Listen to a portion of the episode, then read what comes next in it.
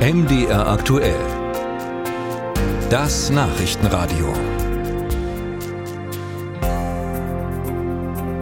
Nachdem der Solarhersteller Meyer Burger ja angedroht hat, künftig nicht mehr in Deutschland, sondern in den USA zu investieren, ist äh, gerade bei uns eine Debatte um die Wirtschaftsförderung entbrannt. Denn Meyer Burger hat ja seine Hauptwerke in Thalheim und Freiberg.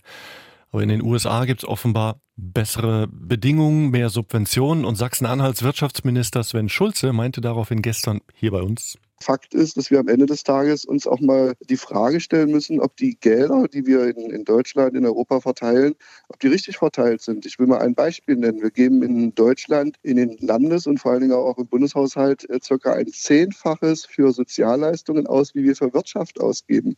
Die Wirtschaft muss aber am Ende des Tages das Geld verdienen. Also Soziales gegen Firmenförderung? Wie beurteilen das diejenigen, die es betrifft? Uta Georgi hat Stimmen gesammelt. Wenn es darum geht, sich um die Sorgen und Nöte der Menschen zu kümmern, dann ist der Sozialverband VDK eine der ersten Adressen. Der VDK ist mit rund zwei Millionen Mitgliedern Deutschlands größter Sozialverband. Er setzt sich für einen starken Sozialstaat ein. Äußerungen wie die von Sachsen-Anhalts Wirtschaftsminister Sven Schulze stoßen hier auf großes Unverständnis.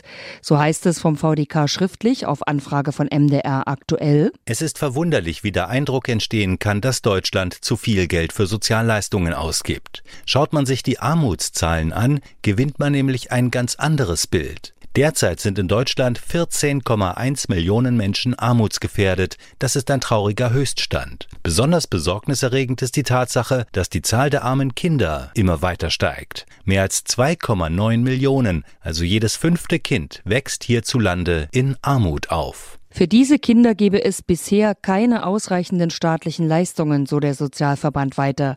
Der Staat müsse endlich mit einer Kindergrundsicherung dafür sorgen, dass die Existenz von Kindern und Familien gesichert sei. Sozialleistungen und Wirtschaftsförderung gegeneinander auszuspielen, davon hält der Wirtschaftsforscher Reint Kropp vom IWH in Halle gar nichts. Ich glaube nicht, dass das jetzt eine zielführende Diskussion ist. Diese Dinge sollten wir separat diskutieren.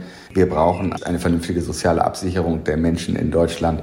Es hat eigentlich nichts damit zu tun, wie wir mit der Wirtschaft umgehen sollten und wie wir da in bestimmten Bereichen subventionieren sollten. Wichtig sei vielmehr, die Rahmenbedingungen für die Wirtschaft zu verbessern, so Kropp weiter. Ob das jetzt die Infrastruktur ist, Bürokratieabbau, Zulassungsgeschichten, solche Prozesse zu vereinfachen und zu verbessern, das würde ich sagen, wären sehr sinnvolle Investitionen in die Wirtschaft. Zudem würde ich eben sehr viel mehr betonen, dass wir in die Forschung und Entwicklung investieren müssen. Und zwar bezieht sich das auf die Universität Universitäten, Forschungseinrichtungen, aber eben dann auch Forschung und Entwicklung in bestimmten Bereichen bei Unternehmen zu subventionieren, aber eben nicht Produktion. Als Standort für Großproduktionen ziehe Deutschland im internationalen Vergleich immer den kürzeren, so Wirtschaftsforscher Kropp.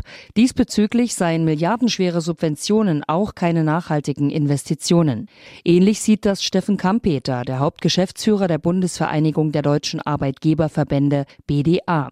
Kampeter sagt, wir sollten keinen Subventionen Subventionswettlauf anstreben. Subventionen schaffen keine Wettbewerbsfähigkeit. Der Staat muss sich auf gute Angebotsbedingungen konzentrieren, die es richtig und möglich machen, wieder in Deutschland zu investieren. Im Augenblick sind die Bedingungen für Investitionen in Deutschland so, dass die meisten sich für die Flucht ins Ausland, nach Amerika oder in andere Staaten entscheiden. Das ist eine fatale Fehlentwicklung. Wir brauchen ein wettbewerbsfähiges Umfeld. Dazu zählen niedrige Energiepreise, anständige Facharbeiterregulierung, Digitalisierung und eine leistungsfähige öffentliche Verwaltung. Dennoch, so Kampeter, sei eine Sozialausgabenbremse auch eine gute Wirtschaftsförderung. Immerhin betrage der Anteil an Sozialausgaben am Bundeshaushalt fast 50 Prozent, so der BDA-Chef.